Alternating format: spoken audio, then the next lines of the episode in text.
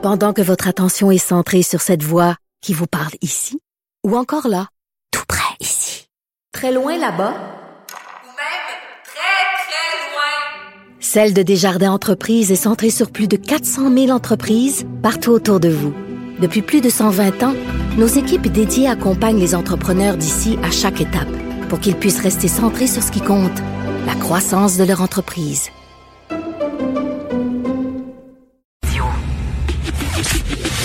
Le, commentaire de Mathieu Boccoté, dépensé pas comme les autres. Alors Mathieu, je sais que tu veux nous parler de Québec solidaire, mais d'abord et avant tout, j'aimerais que tu nous parles de ta chronique d'aujourd'hui. Radio-Canada qui a diffusé un reportage sur les conspirationnistes et ils se sont sentis obligés de mettre une mise en garde.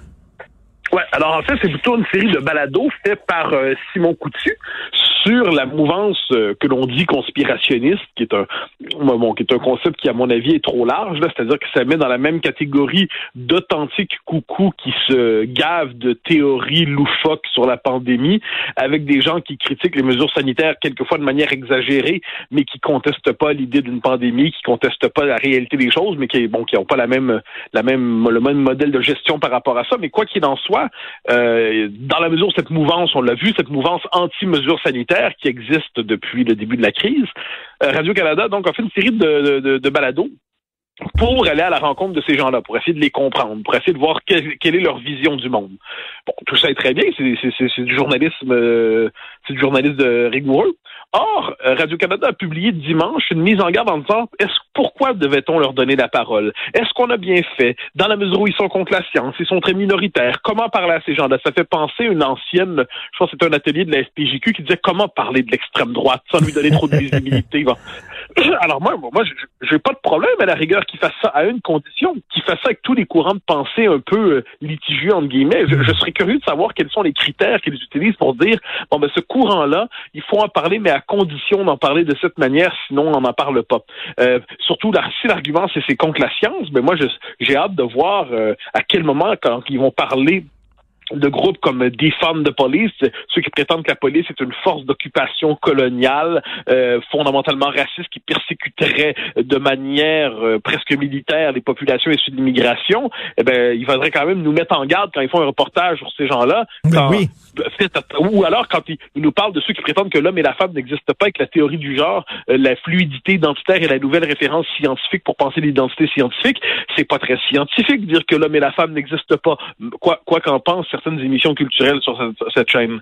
Alors, euh, moi, je pense que si, je suis curieux de savoir quels sont les critères utilisés pour dire de qui on parle, de qui on ne parle pas, comment on en parle, comment on n'en parle pas, qui est jugé dangereux pour le débat public, qui ne l'est pas, puis qu'on se comprenne bien. J'ai pas le début d'un quart de huitième de sympathie pour ceux qui s'imaginent je ne sais quelle théorie euh, qui mélange tout à la fois la 5G, euh, une entreprise globale de conspiration pour asservir les peuples, et puis euh, Bill Gates qui s'en mêlerait d'une manière sordide. Non, c'est pas ça la question. C'est que je veux savoir quels sont les critères utilisés par Radcam pour décider de qui on parle, de qui on parle pas, selon quels critères on en parle, selon quel cadre on en parle, selon quel cadre on les critique, comment on leur donne la parole, comment on ne leur donne pas.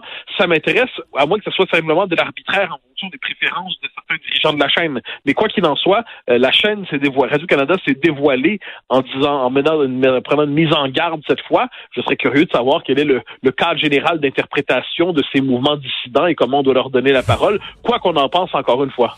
Ils ont le concept de de, de, de, prudence euh, un peu euh, euh, géométrie variable. D'ailleurs, on le sait, hein, lorsqu'ils euh, lorsqu'ils parlent de l'extrême droite, ils sont alarmistes avec raison.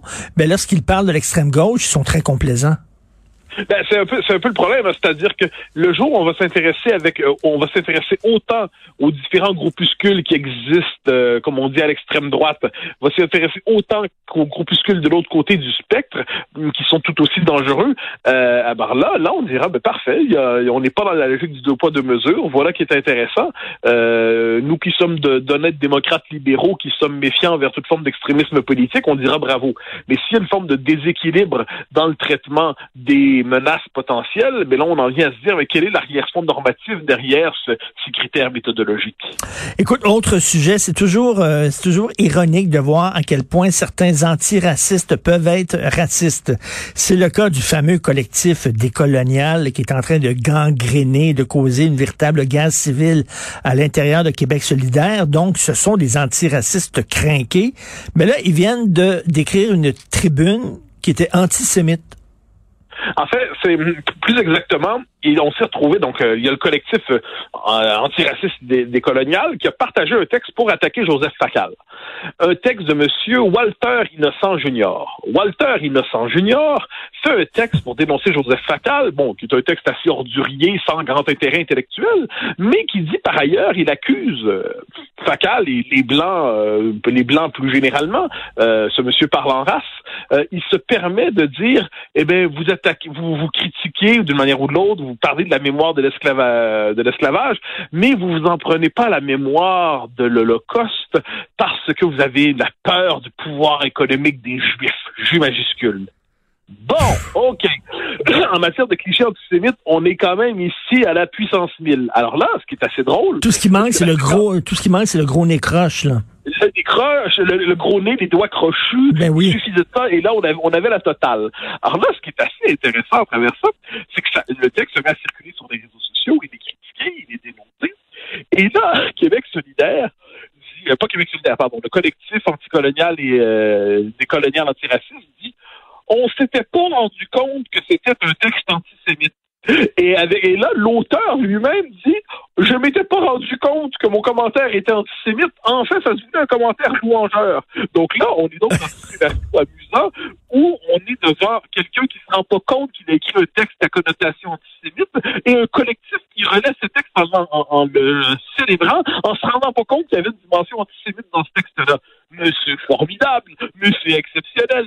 Or, ce qui est intéressant dans ce, ce texte de monsieur Walter Innocent Junior, c'est euh, bon, quand on allait au-delà d'ailleurs de la question de l'antisémitisme, c'est un texte qui était d'une d'une inculture assez fascinante à propos de l'histoire du Québec, d'une aversion à l'endroit du, du peuple québécois qui est accusé de jalouser, euh, dévoré par la jalousie, par exemple, à l'endroit de la révolution haïtienne, qui est une révolution certes admirable, il n'y a pas de doute là-dessus, mais qui n'était pas centrale à ce qu'on en sait dans l'imaginaire historique québécois euh, à travers notre histoire. C'est un texte qui vraiment racialise les rapports sociaux, mais tout ça nous en dit beaucoup sur cette logique de ce fameux collectif euh, antiraciste et décolonial. C'est qu'on est, on nous dit quelquefois, on nous fait le procès en disant pourquoi vous critiquez les antiracistes plutôt que les racistes?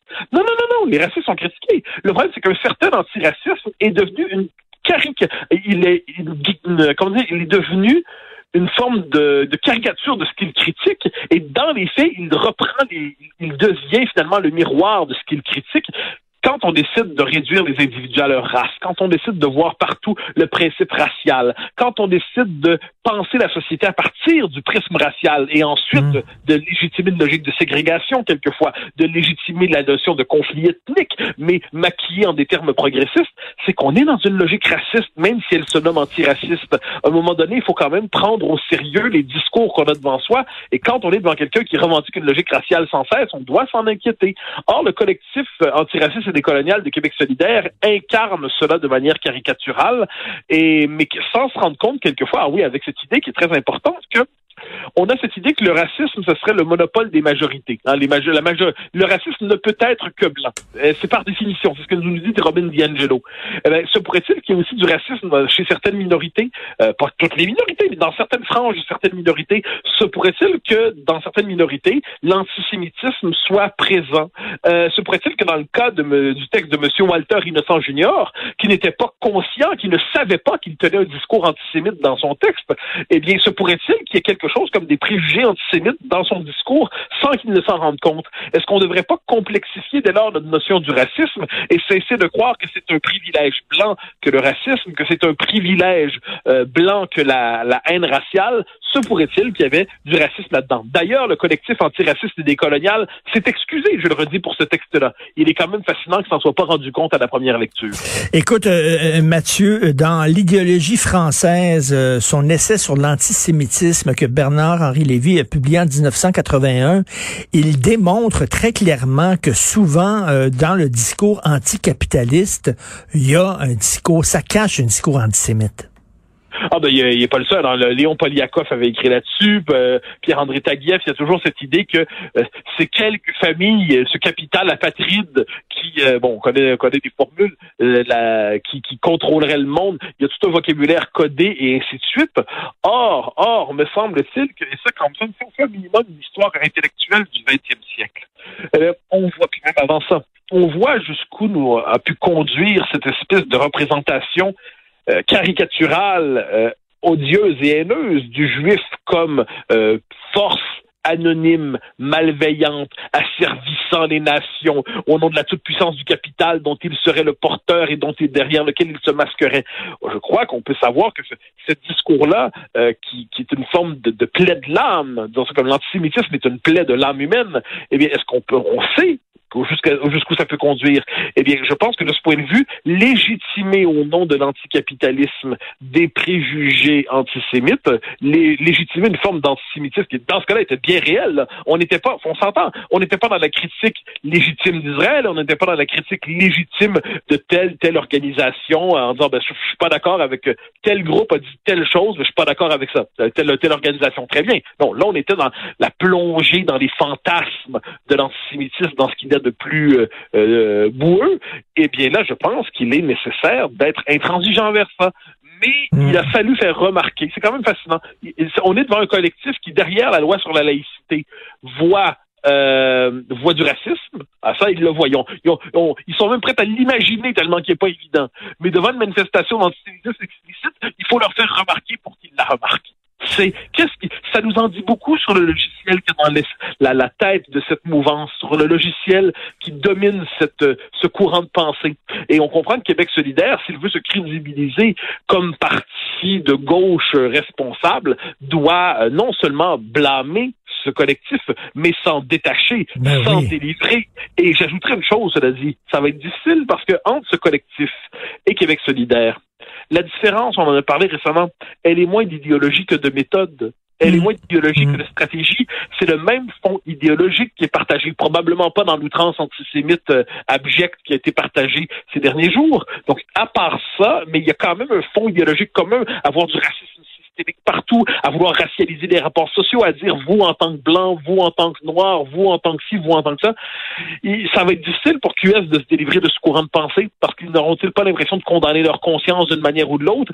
Euh, à tout monde, je suis curieux de voir comment ça va tourner dans leur, euh, leur conseil national. merci Mathieu. Tu sais que dans quelques minutes, notre échange va se retrouver sur le site Internet de Cube Radio. Est-ce qu'il va falloir mettre une mise en garde?